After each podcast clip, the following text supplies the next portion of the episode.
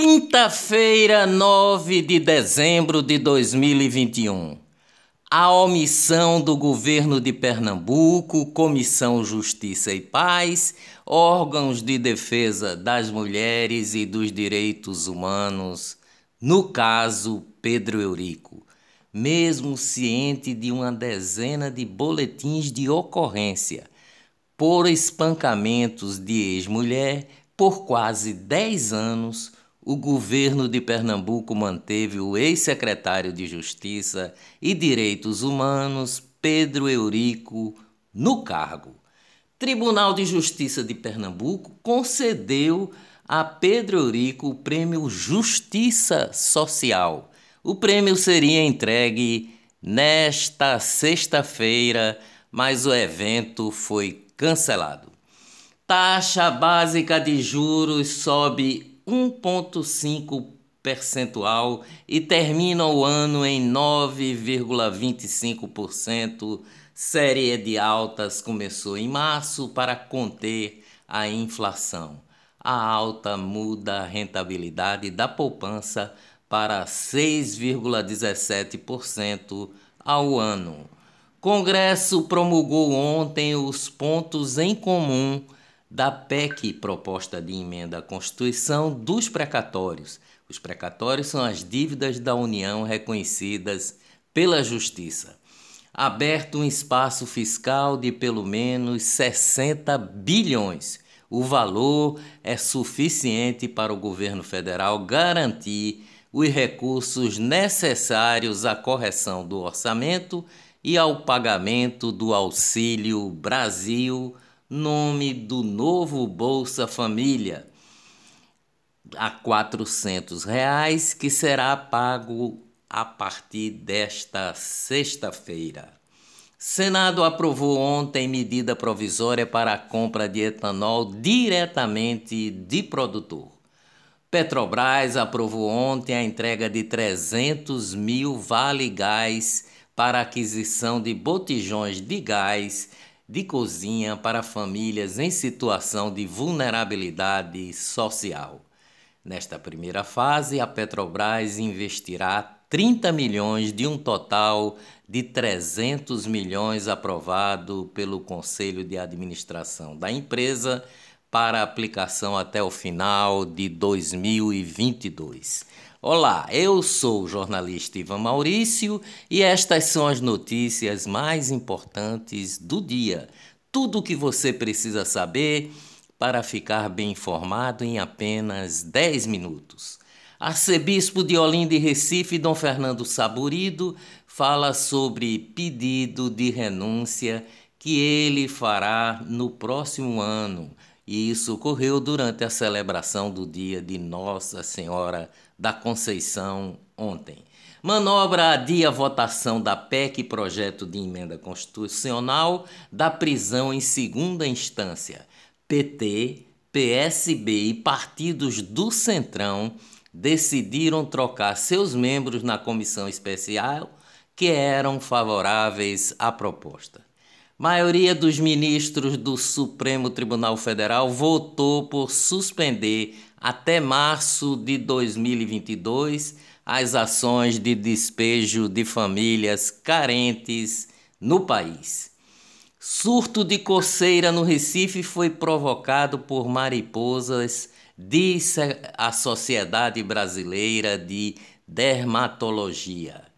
Pelé, aos 81 anos, voltou nesta terça-feira ao Hospital Albert Einstein, em São Paulo, para fazer exames e sessões de quimioterapia para tratamento de um tumor no cólon, a maior porção do intestino grosso.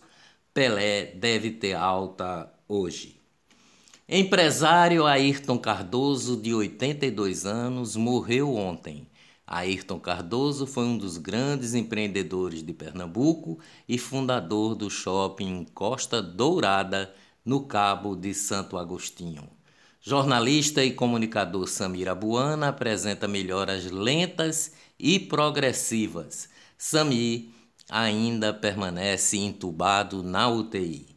Caso Pedro Eurico Tive um sonho lhe matando, disse Pedro Eurico em áudio gravado por sua ex-mulher Maria Eduarda Marques de Carvalho, que denunciou as agressões.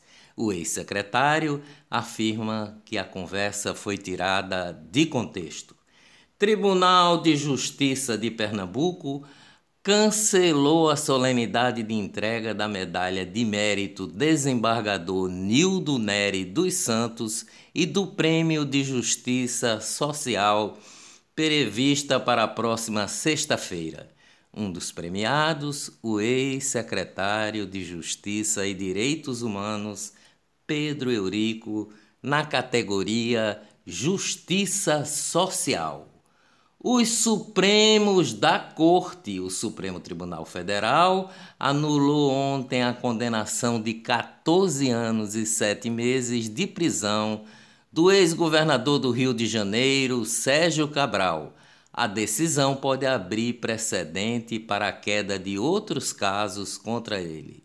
Sérgio Cabral tem 21 condenações que somam quase 400 anos de prisão. Primeira turma do Supremo Tribunal Federal, o STF, formou ontem maioria para manter preso o caminhoneiro Zé Trovão. Zé Trovão está detido desde 26 de outubro a mando do ministro Alexandre de Moraes, a pretexto de incitar violência nas manifestações do 7 de setembro não ocorreu nenhum ato violento no dia 7 de setembro em todo o Brasil. Zé Trovão não tem foro privilegiado para ser julgado no STF. A prisão é ilegal e inconstitucional. Economia no Brasil. PIB do agronegócio deve crescer 9,4% em 2021, afirma a CNA, a Confederação Nacional de Indústria. As exportações do setor movimentaram 110 bilhões de dólares entre janeiro e novembro. A cada 10 dólares de vendas do Brasil ao exterior, quatro são de produtos do agronegócio. Negócios em Pernambuco.